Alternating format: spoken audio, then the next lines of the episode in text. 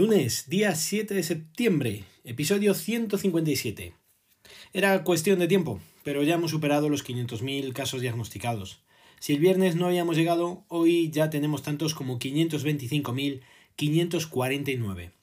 En las últimas 24 horas, 2.440, siendo su detalle de 670 en Madrid, 475 en País Vasco, 250 en Andalucía, 224 en Aragón, 180 en Canarias, 123 en Extremadura, 108 en Navarra, 87 en Cataluña, 76 en La Rioja, 60 en Cantabria, 55 en Asturias, 49 en Castilla y León, 28 en Galicia, 18 en Castilla-La Mancha y Comunidad Valenciana, 10 en Melilla, 7 en Ceuta, 2 en Murcia y 0 casos en Baleares, que sigue siendo la mejor de toda España. En cuanto a los casos diagnosticados en los últimos 14 días, han sido de 108.079, con una incidencia de 229,83 casos por cada 100.000 habitantes, mientras que para los casos diagnosticados en los últimos 7 días hay 49.716 casos con una incidencia acumulada de 105,72. Respecto a los casos diagnosticados con fecha de inicio de síntomas en los últimos 14 días, han sido de 23.363, siendo su incidencia acumulada de 49,68, mientras que para los casos diagnosticados con fecha de inicio de síntomas en los últimos 7 días han sido de 5.752, con una incidencia acumulada de 12,23 casos por cada 100.000 habitantes. En cuanto al número de casos que han precisado hospitalización, llegamos a un total de 137.288, con 1.829 casos que han precisado hospitalización con fecha de ingreso en los últimos 7 días. Respecto al número de casos que han ingresado en UCI con fecha de ingreso en los últimos 7 días, han sido de 161, con un total de 12.566. El número de fallecidos con fecha de función en los últimos 7 días han sido de 237, con un total de 29.516. El detalle de los 237 fallecidos es de 74 en Madrid, 39 en Andalucía, 20 en Aragón, 19 en Castilla y León, 18 en Galicia, 12 en la Comunidad Valenciana, 11 en Canarias, 8 en Cataluña, 7 en Baleares, 6 en Castilla-La Mancha, Extremadura, Navarra y La Rioja, 2 en Asturias, 1 en Cantabria, Melilla y Murcia y 0 casos en Ceuta y País Vasco. El número de PCRs realizadas desde el 28 de agosto al 3 de septiembre son de 626.262, siendo las procesadas el 4 de septiembre de 98.174. Creo que es normal que siga creciendo este dato, puesto que si hay un contagiado y hay que hacer pruebas a sus contactos cercanos, con todos los positivos que está habiendo, pues blanco y en vasija, como diría alguno, leche fija. Vamos con los pacientes hospitalizados. Ya hay 7.892 ingresados, de los cuales 1.034 están en UCI. El porcentaje de camas ocupadas sigue siendo del 7% y los ingresos en las últimas 24 horas han sido de 824 por tan solo 399 altas hospitalarias. La incidencia acumulada por cada 100.000 habitantes en los últimos 14 días de, España en, en, Europa es actualmente de 229,8, mientras que Francia, por ejemplo, que sería la segunda, estaría con una incidencia de 119,3. Es clara y notoria la diferencia. En el resto del mundo, pues todo sigue aparentemente igual. En Estados Unidos los casos siguen creciendo, Brasil ha superado ya los 4 millones de casos, aunque la India está un poquito por delante de Brasil con unos 30.000 casos más. Hoy lunes, como ya sabéis, rueda de prensa de Fernando Simón. Por lo poco que he escuchado en la rueda de prensa en directo, más de lo mismo. Dice que la situación es similar a días anteriores y que todo sigue más o menos igual. Pero, cada vez que habla, sube el pan. En una de las preguntas que le han realizado respecto a los casos que pueden surgir con la vuelta al cole, ha dicho textualmente, me consta que las comunidades autónomas están preparadas para la que se nos viene encima, que esperemos que no. Ya sabéis, como cuando empezó todo esto, que dijo que a lo sumo habría uno o dos casos en España. El resto ya sabéis. Ahora todo está centrado en la vuelta al cole y las posibles consecuencias que puede traer dicha vuelta, y que según Fernando Simón se empezarán a notar a finales de la semana que viene o principios de la siguiente.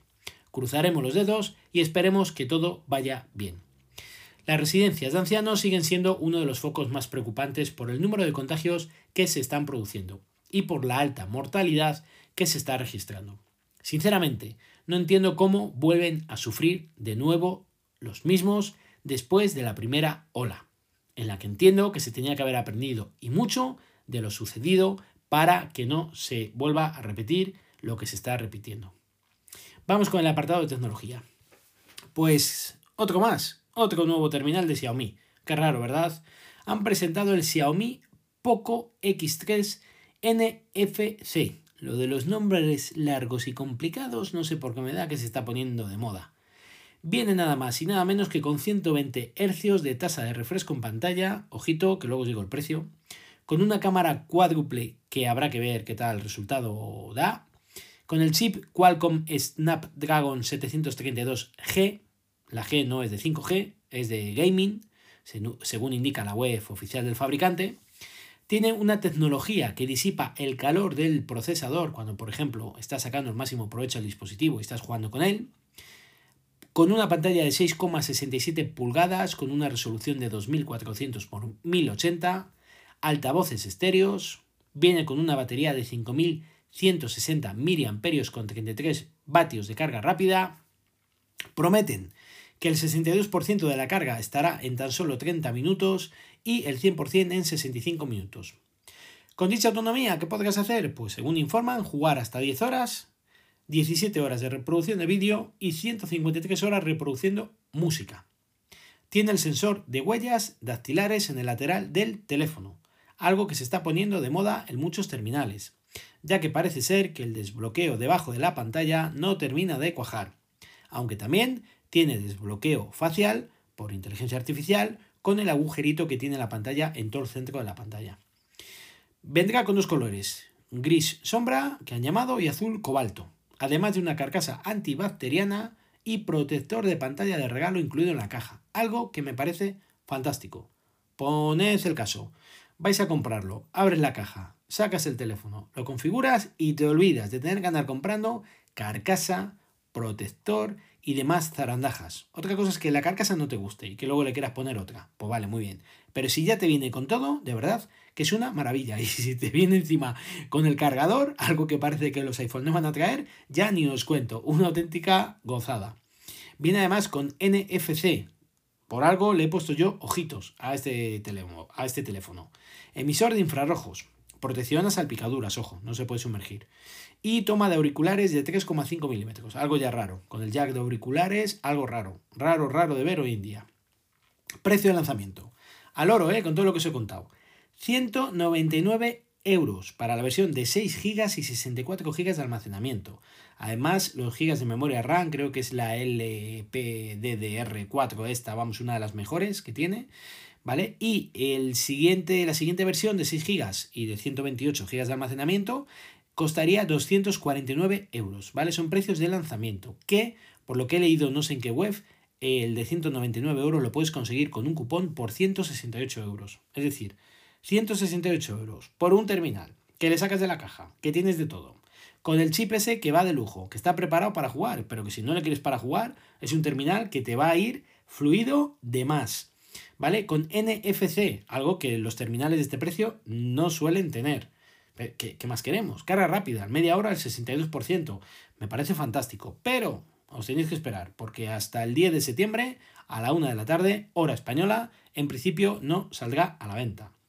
Todo hace indicar que será eh, venta exclusiva a través de AliExpress y los envíos los podrán hacer desde España al tener stock aquí en nuestro país. Así que algo fantástico, ¿por qué no? Yo ya le he tirado un poco así la caña a mi mujer, le he dicho, ¿y si lo compro? Y me he dicho, ¿pero para qué? Si tienes el otro Xiaomi que no, que, que, casi no lo utilizas. Digo, por eso, por eso no lo utilizo, porque no tiene NFC, pero este sí que lo tiene. Y ya me ha dicho, mira, haz lo que te dé la gana. O sea, ya, ya la, tengo ya cansada, ya, ya pasa de mí, ya no me hace ni caso, pero ¿qué le vamos a hacer? Es lo que tenemos eh, los que nos gusta tanto la tecnología. No os estoy diciendo que lo vaya a comprar, seguramente que no, pero que le he puesto ojitos y muchos desde luego que sí. Pero es que ha sido un fin de semana un poquito de locura, porque el otro día me dio por decir que cuando saliera el nuevo iPhone, no sé cuál de los cuatro modelos, porque vas a tener para elegir, para aburrir, lo que nunca ha hecho iPhone, que me lo iba a comprar. Y al final me dijo, ¿cuál? ¿Cuál te vas a comprar de los cuatro? Porque ella no sabe lo que yo la voy contando, ¿no?